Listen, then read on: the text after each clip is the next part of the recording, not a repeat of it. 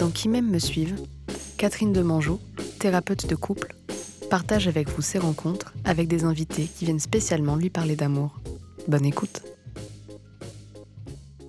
Bonjour, nous sommes le dimanche 25 juillet 2021 et aujourd'hui j'accueille Estelle. Bonjour Estelle. Bonjour Catherine. Alors Estelle, avec toi aujourd'hui, on va évoquer un sujet euh, qui touche beaucoup de gens bien sûr, euh, c'est le chagrin d'amour. Quand je t'ai proposé de participer à ce podcast, euh, que je t'ai expliqué qu'on y parlait d'amour, je t'ai demandé quel était le sujet que tu avais envie d'aborder et tu m'as dit j'aimerais parler du chagrin d'amour. Oui. Pour quelle raison?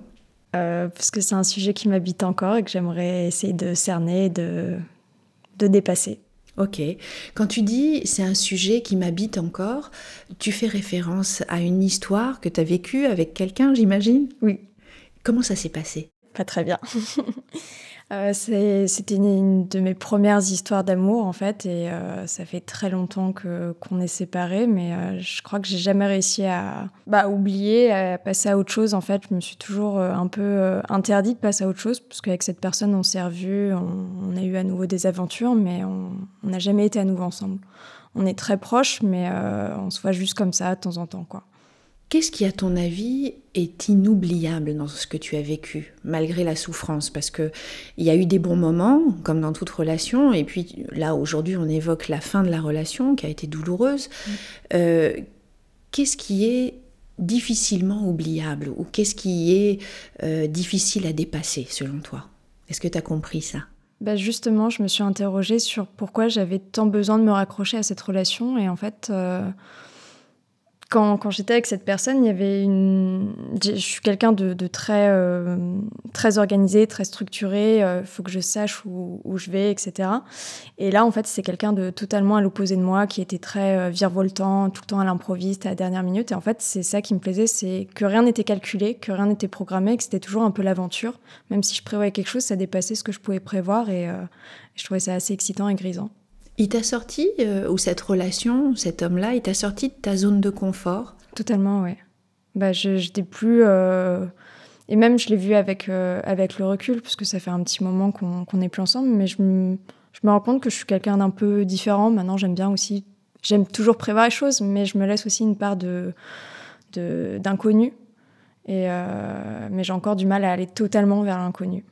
Donc à une nouvelle rencontre. Oui, c'est ça qui fait alors ouais. que, que, tu penses, tu te sens peut-être euh, pas encore tout à fait prête ou pas assez forte. Qu'est-ce que tu dirais? Ben, J'avais essayé après la fin de cette histoire de, de rencontrer quelqu'un d'autre. Et euh, très peu de temps après, et en fait, euh, bon, ça, cette personne-là m'intéressait pas. Et, euh, et ma mère, elle me dit souvent que je suis très exigeante, en fait. Donc j'ai peut-être trop de critères par rapport euh, aux personnes que je peux rencontrer et, euh, et, du coup pas leur laisser de chance ou très vite euh, placer un jugement et me dire en fait non ça ça va pas aller quoi. Et est-ce que tu penses euh, qu'il y a de la comparaison aussi Quand on a vécu quelque chose d'intense, de vraiment bon, de satisfaisant, une, relation qui nous a, comme tu dis, hein, apporté quelque chose, et, et c'est pas une seule chose. Je pense que là tu nommes euh, tu, nommes quelque chose, mais il y a eu certainement d'autres euh, sources de satisfaction. Est-ce que tu crois que la comparaison, euh, maintenant que tu as vécu ça, c'est quelque chose qui peut aussi euh, entraver de nouvelles rencontres, ou en tout cas amener de la déception oui, je pense que je comparerai toujours. J'essaierai tout. Bah, j'ai entre guillemets un type de, de garçon et euh, j'essaye toujours de retrouver un peu ce type-là. Et, euh, avec ce, garçon-là, on avait beaucoup de, points communs euh, dans, dans, ce qu'on pouvait écouter, lire, etc. Et du coup, j'essaye un peu de, de retrouver ce, cette forme de relation, mais que je retrouverai pas parce que faut. Et c'est étrange parce que quand j'ai rencontré ce garçon-là, en fait, je me m'étais dit à l'époque, ça ira pas du tout, on n'aime pas les mêmes choses on aime des choses en commun, mais il y a trop de choses qui sont euh, trop différentes. Et en fait, on a appris à se rencontrer. C'est ce que j'arrive pas à faire avec quelqu'un d'autre. C'est il faut apprendre à se rencontrer. Et c'est ça qui me fait peur. Et en même temps, j'essaye en ce moment de m'autoriser à, apprendre à rencontrer quelqu'un d'autre. Parce qu'en fait, euh, on s'est séparés, on, on, se revoit de temps en temps, etc. Et en fait, je me rends compte que des années après, je commence enfin vraiment à le rencontrer, à le connaître. Et peut-être que quand on était ensemble à l'époque, on se connaissait, mais sans se connaître et qu'on s'est vraiment découvert là au fil des années en se voyant, en se, promettant rien finalement. Il n'y a plus d'engagement vraiment. Il n'y a aucun vous, hein, engagement, c'est ça. Ouais.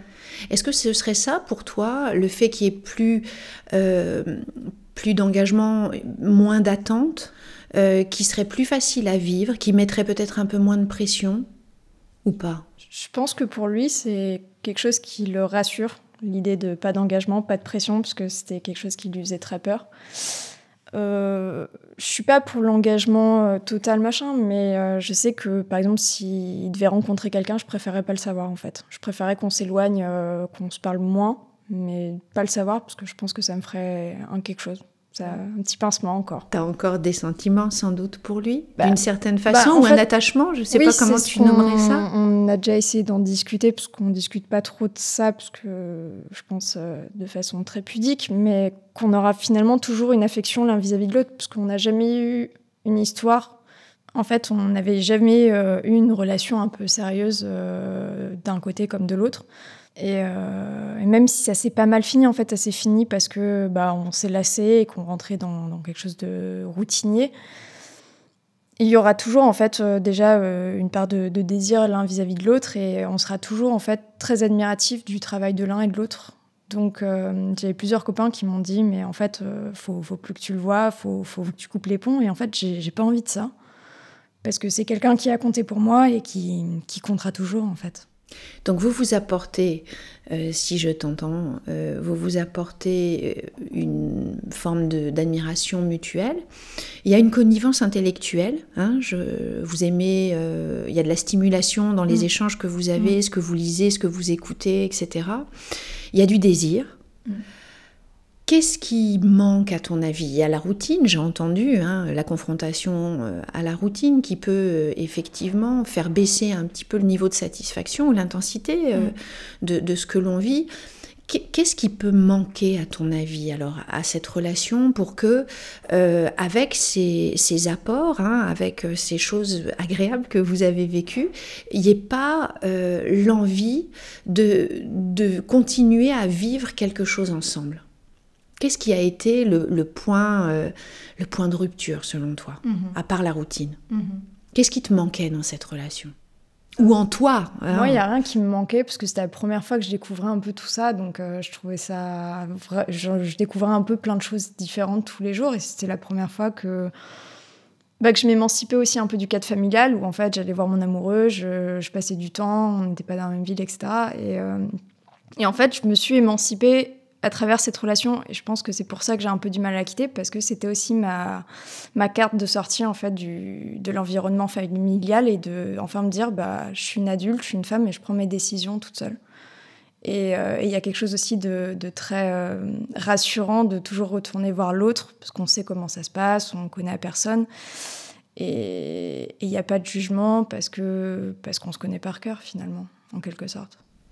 Tu t'es révélée en tant que femme dans cette relation et est-ce qu'il t'a aidé à faire ça? La relation t'a aidé? Tu dis c'est ma première euh, relation sérieuse. Je ne sais pas si tu as utilisé ce mot-là, sérieuse, mais comment il t'a aidé aussi cet homme à, à révéler la femme en toi ou à trouver la femme en toi? Bah, on a beaucoup parlé en fait. Euh, je lui disais que bah, il y avait des choses euh, avec lesquelles j'étais pas à l'aise. euh, J'étais pas à l'aise avec mon corps, que euh, relation sexuelle, je suis jamais allée plus loin que telle chose, etc. Et en fait, on a beaucoup parlé et en fait, on, disait chaque fois bah, ce qu'on voulait, ce qu'on voulait pas et comment on pouvait avancer mutuellement. Et du coup, ça m'a aussi appris à, me faire confiance et à, me voir aussi avec le regard de quelqu'un d'autre. Parce que quand on porte un regard sur soi, sur notre corps, il y a toujours des choses qu'on n'aime pas, euh, avec lesquelles on est extrêmement complexé. Et quand on le dit, l'autre euh, le remarque même pas, et on se dit, mais en fait, pourquoi je me prends le chou sur tout ça alors que c'est que dans ma tête finalement, et c'est que euh, problème avec moi et moi-même. Donc ça permet aussi de sortir de, soi pour, pour aussi s'accepter et dépasser un peu tout ça. Et, euh, et ce qui était assez étonnant, c'est quand on s'est séparés, en fait, euh, forcément, il y avait beaucoup de tristesse, mais euh, je me suis mise à travailler énormément. J'ai produit énormément de, projets et je trouvais ça assez stimulant parce que j'avais, je pense, une forme de colère et de, vouloir dire euh, je me laisserai pas abattre par ça, en fait, ça va me nourrir pour, pour aller plus loin. Après, ça dure qu'un temps parce que forcément, il y a, toujours le contre-coup de ça, mais de se dire non, en fait, c'est pas ça qui m'aura et ça va me nourrir pour aller vers autre chose.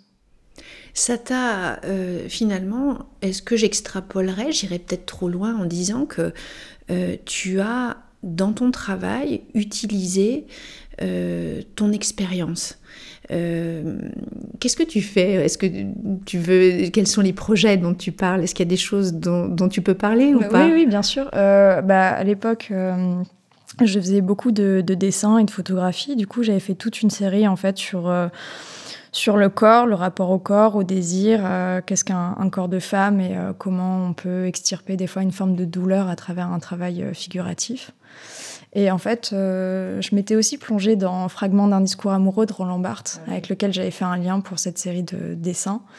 Et c'est rigolo parce que ce livre-là, je l'avais acheté au début de notre relation et je l'avais jamais lu. Et c'est au moment de la rupture que je l'ai lu et que je me suis dit, oh, mais c'est ça. Quand tu dis c'est ça, tu fais référence à quoi? C'est ça quoi? Bah, C'est ça que je traverse, c'est des, des mots. J'arrive pas à mettre de mots sur, euh, sur euh, cette douleur que, parce qu'une douleur, c'est quoi? C'est on peut se pincer le doigt dans une porte, on, peut avoir, euh, bref, il y a plein de douleurs possibles. Et en lisant Barthes, je me suis dit en fait, c'est ça que je ressens. Il arrive à mettre des mots sur ma peine en fait. Et, euh, et en fait, je suis pas la seule à vivre cette peine parce que s'il l'écrit, c'est que ça, il l'a connu et que d'autres euh, ont connu la même chose. Et ça, ça t'a rassuré bah, ça m'a fait du bien, ça, ça a pensé un peu la peine. Et, je me suis dit, bon, bah, il y en aura d'autres. C'est même quand on pense au, premier, entre guillemets, petit chagrin d'amour, quand on est tout jeune, on se dit, ah, je m'en remettrai jamais. Et quand on y repense des années après, on se dit, mais si, en fait, on s'en remet toujours. Mais c'est vrai que quand on a le nez dedans, c'est, c'est compliqué. Il faut savoir aussi dépasser ça. Et, la question, c'est comment on dépasse ça, quoi, avec le temps. Mais est-ce qu'il n'y a pas aussi d'autres moyens? Tu as essayé de donner du sens à, ton chagrin finalement, ou de donner du sens à ce que tu as vécu à ce moment-là? C'est le, sens, il est peut-être venu à travers le travail que tu as fait, euh, le travail de photo, euh, de mise en mots et de mise en image. Hein. C'est comme si tu avais besoin, euh, tu t'es servi de ce carburant-là, de cette énergie-là, mm. plutôt que de rester finalement enfermé dans ton chagrin. Tu as, pris l'énergie de tes émotions, de tes sentiments, et tu les as transcendés à travers un travail artistique. Mm. qu'est-ce que, quel sens tu as donné à ça? Parce que là, tu dis, Barthes, as le, livre de Roland Barthes, qui est assez... Alors, c'est un très beau livre, c'est un ouvrage de référence, mais c'est vrai que c'est un livre qui est un peu compliqué à lire. Euh, pourtant, euh, il est vraiment très, très bien écrit, mais plus personne, enfin, il n'y a plus, plus grand monde qui écrit comme Roland Barthes hein, aujourd'hui. Et, euh, et c'est vrai qu'on hésite... ce livre, on l'a souvent dans nos bibliothèques, mais on hésite à l'affronter, on hésite à le traverser à le parcourir. Et Dieu sait que pourtant, il, regorge vraiment de, choses très intéressantes. Sa lecture de l'amour, du sentiment amoureux est, est vraiment très juste. Euh, mais quel sens, euh, quel sens tu as, tu as donné à ça en mots et en, avec tes mots, ton image, tes images Comment comment as opéré ce, cette transformation-là bah, J'ai beaucoup écrit en fait. J'ai fait un travail euh, de photo, de photos et, qui alliait du texte. Mais en fait, je me suis rendu compte que ça m'aidait pas. Au début, je pensais que ça m'aidait à passer à autre chose, mais ça m'aidait pas. En fait, je remuais juste le couteau dans la plaie et, je, j'en remettais une couche, en fait. Donc, en fait, je grattais à chaque fois la cicatrice et ça ressaignait à nouveau. Et euh, Ça te faisait mal, c'est ça que tu veux dire Oui. Bah, euh, en fait, je, retournais toujours sur euh, l'arme du crime, quoi. Je, ressassais tout le temps ce qui était passé, à pas arriver à dépasser, en fait. En essayant d'affronter la chose, j'arrivais pas à la dépasser parce que je reparais tout le temps. Et plus on aime les choses, plus elles sont présentes. Et à un moment, il faut accepter aussi de ne pas les nommer ou de savoir qu'elles sont présentes, mais un peu éloignées, quoi. De les mettre dans le fond. Hein. Exact. Si on prend le la métaphore de la scène de théâtre, mm. on les laisse dans les coulisses, on mm. sait qu'elles sont là, mais on n'y pense euh, pas tout le temps, pas tous les jours, on les met pas euh, au premier plan. Mm. Qu'est-ce qui t'a aidé à, les mettre euh, un peu en coulisses alors suite à ça?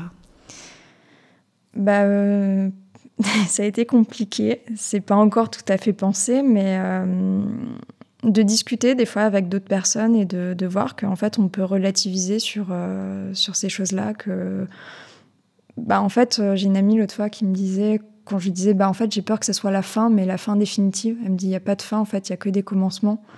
Et, euh, et la fin, c'est un éternel recommencement, donc en fait, il n'y aura jamais de fin. Et je trouve ça beau et en même temps assez angoissant de me dire en fait, il n'y aura jamais de fin à, cette histoire qui est déjà finie, mais qui. Euh, qui sera jamais finie finalement, parce qu'il y a toujours une part affective et amicale et euh, bienveillante l'un vis-à-vis de l'autre. Et en fait, j'ai pas envie que ça, ça termine. Je, veux bien accepter la fin d'une relation amoureuse, mais je supporterai pas de, perdre la personne euh, définitivement parce que il y, a, un lien trop fort qui s'est créé, une, confiance mutuelle. Et quand je disais admiration, il n'y a pas que de l'admiration, parce que quand il faut critiquer le travail de l'autre, on, le fait volontairement.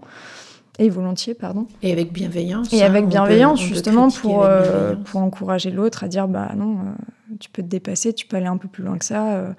Il n'y avait pas de compétition entre vous Il y avait plutôt. Je pense pas. Bah, En mm. tout cas, moi, je ne le ressentais pas, puisqu'on était dans des domaines liés, mais en même temps pas du tout les mêmes.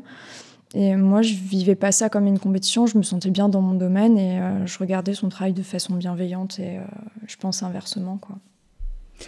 Tout à l'heure, euh, on a parlé toutes les deux de cette pièce de théâtre qu'on m'a donnée à lire il n'y a pas longtemps, Cendrillon, de Joël Pomérat. Et c'est une version. L'auteur, il revisite le conte de, Cendrillon tel qu'on le connaît. Et euh, il parle, lui, euh, d'un deuil impossible à faire. Hein. Son personnage, euh, qui s'appelle Sandra, elle, n'arrive pas à faire son deuil. Est-ce que tu crois que quand tu entends la manière dont tu, dont tu parles aujourd'hui, et merci de partager ton, ton expérience et tes sentiments avec nous, est-ce que tu crois que tu l'as fait, ce deuil? Ou est-ce que tu ne veux pas le faire? Parce qu'à travers ce que tu dis, j'ai un peu l'impression que finalement, tu es consciente des choses, mais tu veux pas vraiment faire mm. ce deuil. Tu veux pas tout à fait te, séparer. Mm. Qu'est-ce que tu qu'est-ce que tu en penses? C'est exactement ça. C'est un deuil que j'ai pas envie de faire parce que je pourrais le faire du jour au lendemain, dire en fait, euh, on, on s'appelle plus, on se voit plus. Euh, c'est ce que plein de d'amis m'ont suggéré, mais je je veux pas en fait. Et je sais que ça, ça me montre. En fait, je suis très consciente et lucide sur la situation, mais je veux pas. Donc en fait, euh, c'est un peu le serpent qui se mord la queue. Je sais, je sais que c'est pas bien, mais en même temps, je veux y retourner, quoi. Parce que je pourrais pas. Euh, je pourrais pas effacer tout ça, quoi. J'ai pas envie de l'effacer. J'ai envie de continuer à évoluer avec cette personne, même si c'est amical ou affectif ponctuellement, quoi. Ou sexuel ponctuellement. Ou sexuel ponctuellement. Mm. Tu veux garder le bon de cette relation? Bah en fait, je veux garder l'énergie qui y avait au début, même si en fait elle est plus là et qu'on a évolué. Je sais pas, il y a un espèce de truc. Euh, c'est comme un doudou en fait. C'est rassurant, on y retourne, on connaît l'autre, euh, l'odeur, le corps. Euh, on sait comment va se passer la soirée. Il y aura toujours une part d'imprévu sur la soirée, puisqu'il y aura toujours quelque chose qui viendra entraver et perturber les plans. Mais ça finira toujours plus ou moins comme ça devait finir. Et euh, il y a quelques temps, justement, il y a une soirée où ça s'est pas fini comme prévu du tout, on n'est pas rentrés ensemble. Et, je me suis sentie extrêmement frustrée, en fait, parce que ça se, ça se terminait pas selon mes plans. Et pour une fois, euh, l'autre disait, bah non, en fait, il y a un haut là, là, euh, faut, faut qu'on ait une vraie relation saine. Et qu'on peut pas continuer à se voir, à agir comme ça, et faut, faut qu'on arrête lui, donc, il pense que la relation n'est pas telle qu'elle est, n'est pas saine, c'est ça que tu dis? Bah, pas saine dans le sens où euh, on n'est pas ensemble, on se voit, euh, on couche ensemble, euh, et, en fait, à un moment, on ne pourra jamais trouver quelqu'un d'autre si ça se passe comme ça. Alors, tu sais qu'il y a, je sais plus qui appelle ces relations des relations ni avec toi, ni sans toi. Hmm, c'est une référence à Truffaut, ça. Sans doute que Truffaut l'a piqué aussi quelque mm. part, euh, parce que c'est quelque chose qu'on connaît bien et qui est documenté dans, les, dans la littérature psychologique aussi. Euh, ce ni avec toi, ni sans toi, il t'évoque quoi? Bah, C'est rigolo, j'avais fait une série de photographies qui s'appelle comme ça, ni avec toi, ni sans toi. C'est vrai? Ouais. Donc tu étais bien lucide et consciente hein, de ce qui se passait. ça. Mais alors, à ton avis, ça sert à quoi? Ou alors qu'est-ce que tu évites euh, à quoi tu éviterais de te confronter dans une relation ni avec toi ni sans toi? Je ne parle pas avec cet homme-là, mais avec l'extérieur. Parce que tu dis des choses de manière très claire, tu dis à la fois il y a une part de confort dans cette relation, on a confiance l'un dans l'autre, on se respecte, on se connaît bien, mm. et il y a euh, en règle générale de la surprise, on peut aller à, des soirées, vivre des choses, il peut se passer des choses rigolotes, mais comme je suis en sécurité, comme j'ai un, bon niveau de sécurité avec lui intérieur, et eh ben du coup ça peut permettre l'émergence de la nouveauté, y compris parfois bah, faire des expériences qui peuvent être un peu border, mm. euh, mais en sécurité. Et puis aussi, quoi d'autre? Ce serait Qu'est-ce que, qu'est-ce que j'aurais oublié comme bénéfice à cette relation? Et là, là, tu disais l'autre jour, ça s'est pas passé, ça s'est pas fini comme tu as l'habitude que ça se finisse, et ça, ça t'a frustré. Mais donc, il y a à la fois, euh, dans mon jargon en gestalt, on dirait, il y a de l'ajustement conservateur, de la sécurité, et il y a de l'ajustement créateur, il y a de la nouveauté. Mm. Et les deux fonctionnent bien. Mm. Est-ce que tu crois que ces bénéfices-là, ce que tu vis euh, avec cet homme, tu pourrais pas le vivre avec quelqu'un d'autre? Bah, J'en ai pris conscience l'autre fois, j'en discutais avec une amie qui me dit Mais tu te rends compte le nombre de personnes qu'en fait, qu'il y a, même ici, en fait, et tu restes bloqué sur une personne. Et je sais pas, je, je, je savais tout ça, mais de l'entendre dire euh, de façon très pragmatique comme ça, je me suis dit Mais oui, en fait, c'est absurde, pourquoi je bloque sur une personne alors que. Il y, y, a plein de personnes à rencontrer, et en fait, euh, je veux pas les rencontrer? Parce que ce qui me pose aussi problème, c'est comment on rencontre les gens en ce moment. Oui, c'est un peu difficile vu le contexte actuel. Ça a toujours été, la rencontre a toujours été difficile dans des grandes villes comme et même dans les provinces. Enfin, je pense qu'on est on, est tous logés à la même enseigne. La rencontre, mm. c'est difficile. Mm. Et euh, c'est vrai qu'en ce moment, avec euh, la pandémie, les restrictions en tout genre, c'est compliqué d'aller, euh, de, rencontrer des personnes mm. nouvelles. Comment tu fais, toi, par exemple, pour rencontrer des gens? Bah, en fait, moi, je refuse euh, catégoriquement les applications de rencontre, même si je me suis inscrite récemment, parce que, bon, à un moment, il euh, faudra bien essayer.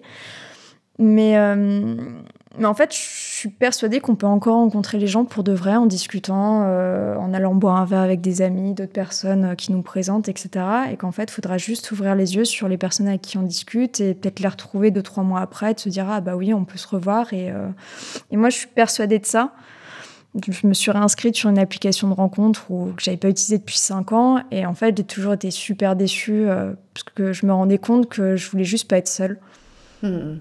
Et que ça me permettait d'avoir quelqu'un qui accompagne ma solitude. Il se passait rien. Euh, c'était juste un accompagnement, en fait, pour aller boire un verre, pour discuter, pour passer une soirée.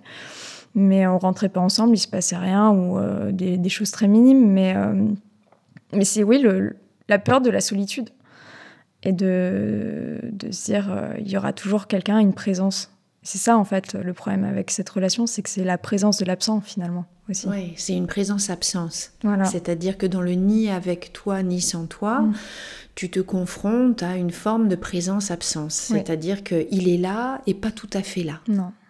Il y a différentes manières euh, d'être absent et il y a différentes manières d'être présent. C'est peut-être un peu compliqué, mais là, on a parlé de la présence olfactive. Hein. Mhm. Il peut y avoir une présence visuelle. On pense surtout euh, au fait de, se voir, de se regarder.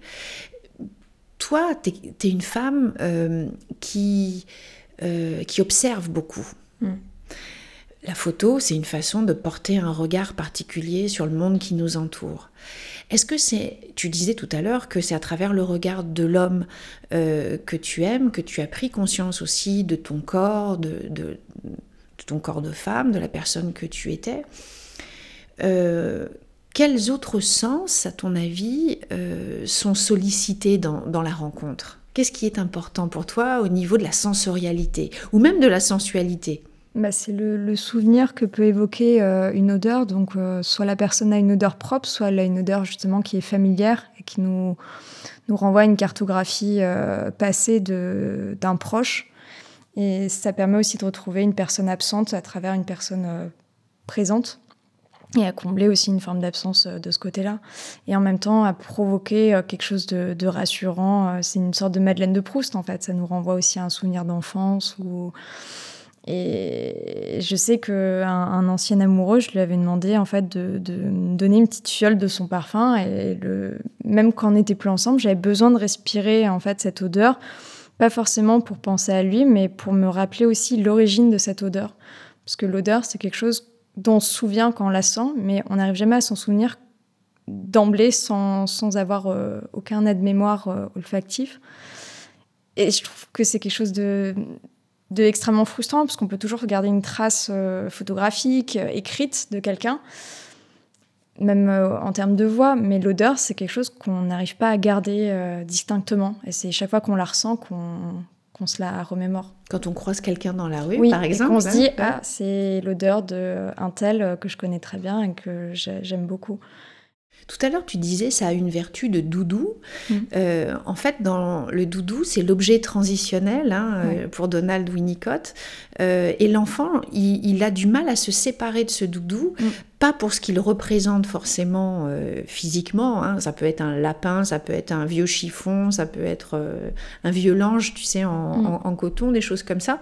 Mais c'est parce que ce doudou, il est imprégné justement des odeurs, à la fois de l'odeur de la mer, à la fois de son odeur à lui, de l'odeur de l'endroit dans lequel il vit. Mm. Par exemple, quand on vit dans un dans un appartement où il y a un peu d'humidité, où mm. il y a euh, quelqu'un qui cuisine. Alors l'humidité, c'est pas une odeur agréable, mais il y a quelqu'un, ça peut être une odeur familière, mm. où il y a quelqu'un qui cuisine tout le temps, qui fait des gâteaux. Donc, mm, euh, ou alors quand on, quand on mange un gâteau et qu'on suçote le, le doudou, bah forcément, euh, l'odeur du gâteau va rester là, imprégnée dans le tissu. Donc c'est quelque chose de très rassurant. Est-ce que là, on ne serait pas en train de parler du besoin de sécurité affective, c'est-à-dire un besoin euh, assez profond de, euh, de vraiment de se sentir euh, en sécurité pour aller vers un autre. Si. J'ai jamais réfléchi à ça directement, mais si, il y a un besoin de, de se sentir à l'aise avec soi, avec ce, qui on est en fait, avant d'aller vers l'autre, parce qu'on dégage aussi. non, on attire plutôt ce qu'on dégage si on est mal à l'aise ou pas bien dans, sa peau, on attirera des personnes euh, comme ça. Mais, euh, mais oui, je pense qu'il faut avoir une part de, confiance en soi et, de s'autoriser en fait aussi à, à, pas toujours être euh, au sommet de nous-mêmes, mais s'autoriser à aller vers l'autre. Et oui, je pense que oui, si, totalement. Il y a une forme de, sécurité à tout ça. Mm-hmm. Un besoin de sécurité. Ouais.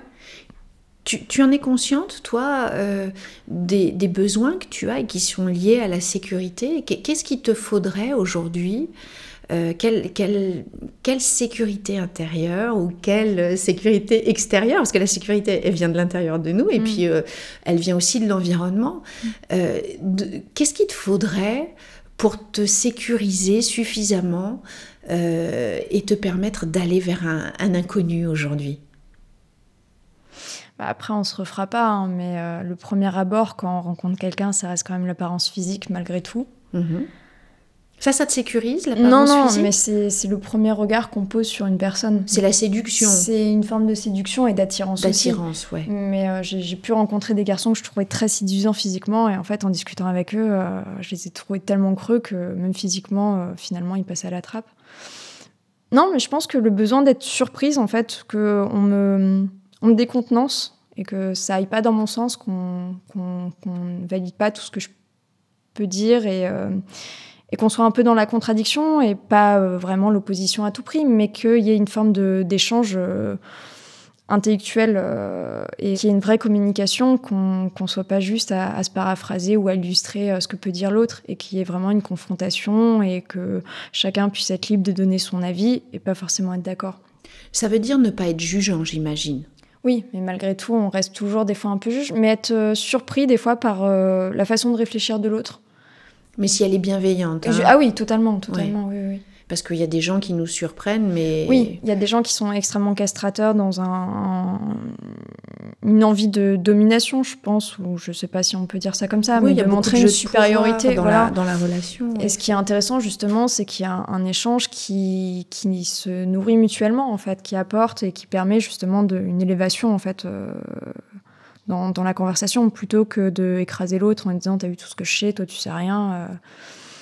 Et euh, je pense que ça, c'est une des choses les plus importantes, c'est être surprise en fait par euh, la réflexion, mais au sens large de l'autre, comment il peut réfléchir euh, en termes d'humour, comment en fait il peut rebondir sur des choses et, surprendre à travers des... une réflexion. Hmm. En fait, tu cherches quelqu'un qui va venir un peu te challenger, te déranger. hein. c'est ça.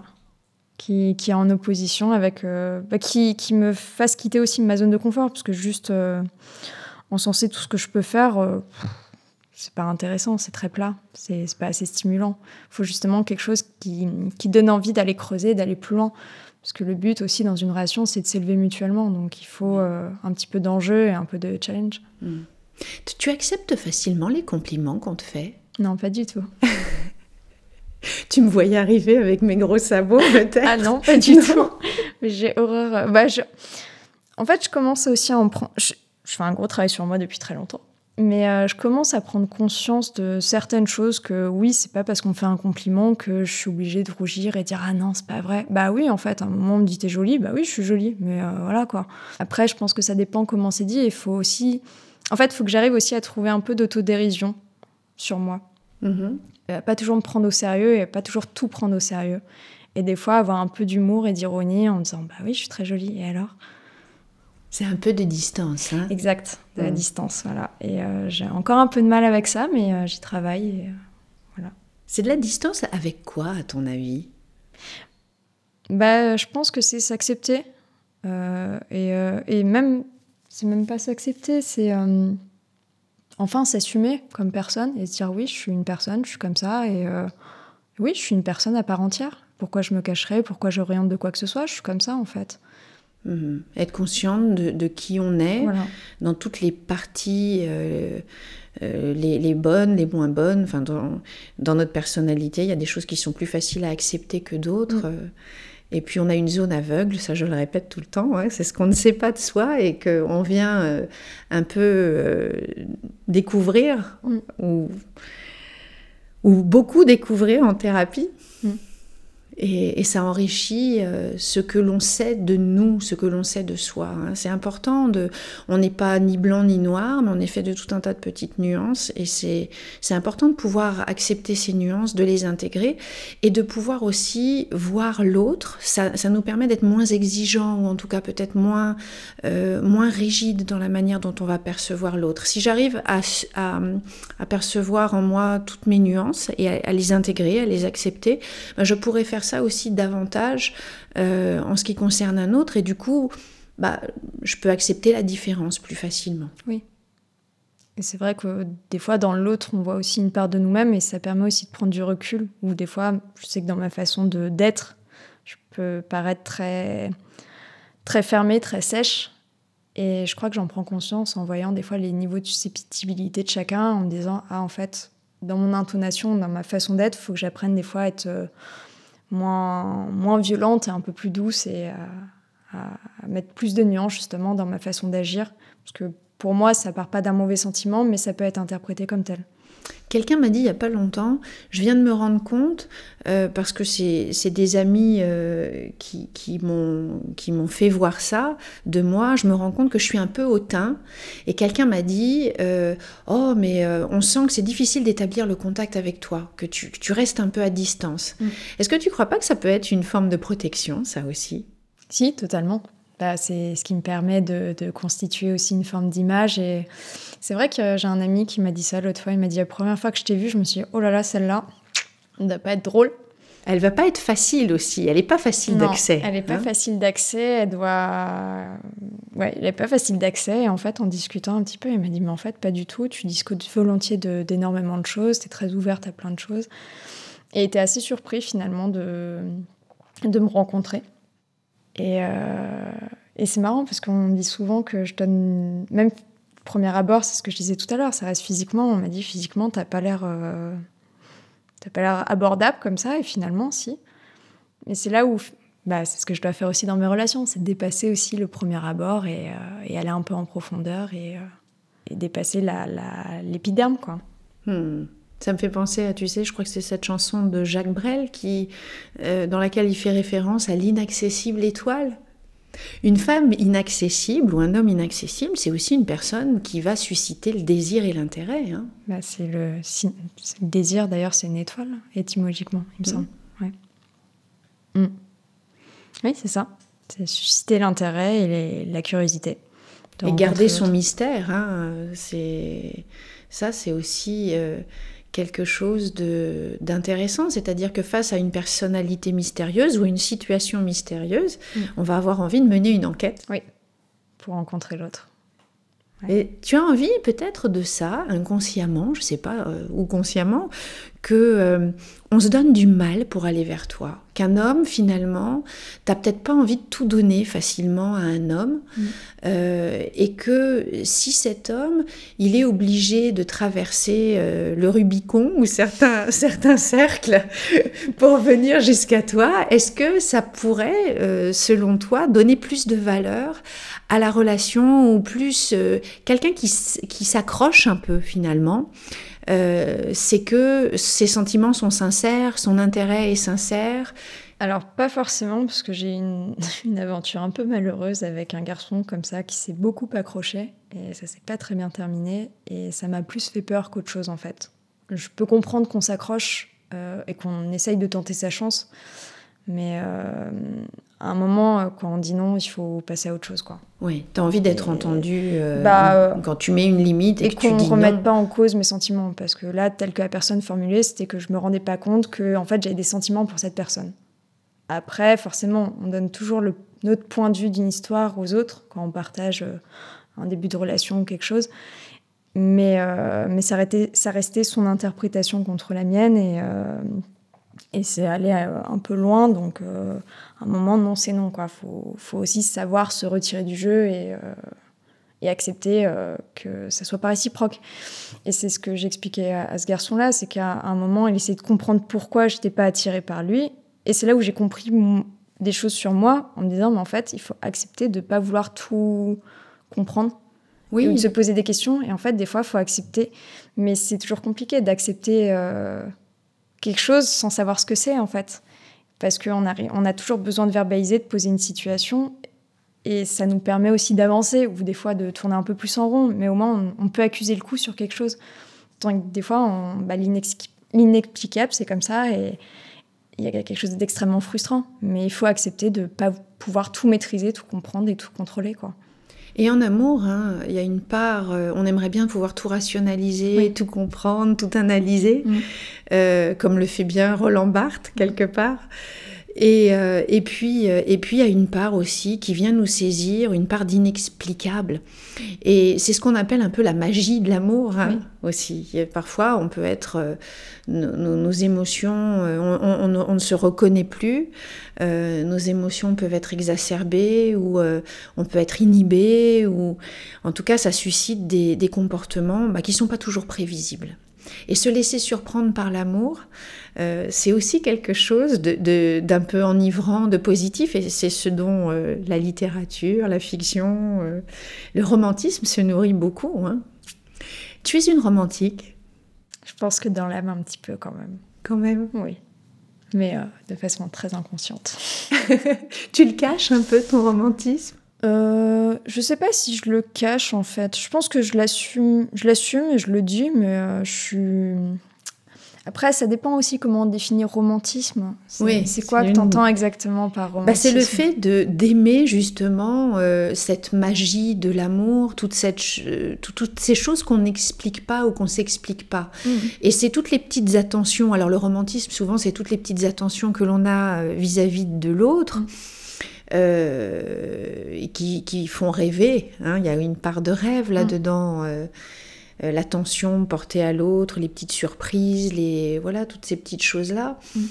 Euh, je fais pas référence au romantisme, euh, au courant euh, littéraire et artistique où euh, on, on souffrait beaucoup justement de ce qu'on ne comprenait pas et on essayait de mettre des mots. euh, on était dans la dans les questionnements existentiels profonds et on s'arrachait les cheveux. Mm, mm. Et ça a donné lieu d'ailleurs à, des œuvres majeures hein, qui, sont, qui sont intéressantes. Mais moi, tu vois, j'ai un peu, j'ai une définition un petit peu ba- basse de plafond quelque part.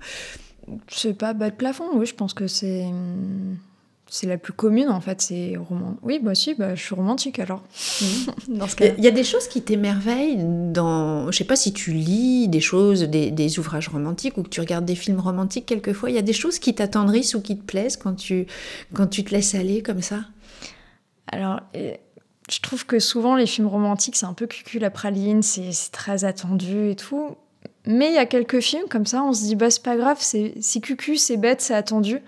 Mais en fait, ça fait du bien parce qu'on a envie de s'identifier à ça et de se dire, moi, un jour, ça m'arrivera. C'est un film, mais finalement, est-ce que la vie, c'est pas aussi un peu un film des fois? Et ça peut être simple. Et c'est simple. Ça peut être simple, ça peut être cucu, parfois ça peut manquer de saveur, hein, c'est pas Et pourtant ça fait du bien. Et ça fait du bien, exactement. Et c'est chouette d'accepter ça. Mm. Parce que dans la recherche souvent d'intensité qu'il peut y avoir dans, le, dans les échanges amoureux, de, de c'est surtout la passion, mm. hein. euh, c'est vrai, c'est chouette, c'est un carburant euh, qui nous fait vibrer, on se sent vivant. Et c'est un peu fatigant aussi bah, parfois. très intellectualisé aussi par moments et de toujours euh, cogiter et de se remuer les méninges. Euh. des fois, c'est reposant de se dire on se prend pas la tête et on laisse aller, on voit ce que ça dit. Mm. Quoi. Ça, c'est exactement ce que ma mère m'a dit, m'a dit euh, il y a pas longtemps. Elle m'a dit oh là là là là, qu'est-ce que tu poses comme question compliquée? Ça peut pas être simple l'amour. ben oui, si, ça peut être simple. Ça peut aussi être simple, mais on aime bien euh, rendre les choses un peu un peu compliquées parce que ça met un peu de sel, ça met un mm. peu de piment. Et c'est vrai que c'est l'antidote à la routine, à la peur euh, de l'ennui, à la peur de ce qui est. On a peur un peu de ce qui est fade, de... Alors que parfois, quand on arrête de s'agiter et quand on profite de l'instant présent, mm. dans quelque chose qui n'est pas extraordinaire, euh, on peut trouver beaucoup de satisfaction, beaucoup de joie. Tu vois, notamment, je pense euh, à une forme de contemplation, euh, de lâcher prise. c'est des choses peut-être qu'on ne se donne plus la possibilité de vivre parce que on les met dans nos sociétés, on les, on les met peut-être un peu moins en valeur. Alors il y a beaucoup de, personnes euh, qui retournent là à travers euh, la méditation, à travers tout un tas de choses, mais euh, finalement ce sont des choses qu'on faisait de manière très naturelle mm. et, et qu'aujourd'hui on modélise pour pouvoir les retrouver. pour pouvoir se remettre un peu le pied à l'étrier. Mais l'amour, ça peut aussi effectivement être simple, être bon, être doux. Mm. Euh, et, euh, et, ça fait du bien. Oui. Qu'est-ce que je peux souhaiter, Estelle, à la femme que tu es, à l'amoureuse que tu es aujourd'hui? Bah, Une belle rencontre ou une, une rencontre surprenante Une rencontre surprenante. Et bah, c'est ce que je te souhaite. Merci. Merci Estelle. Merci Catherine.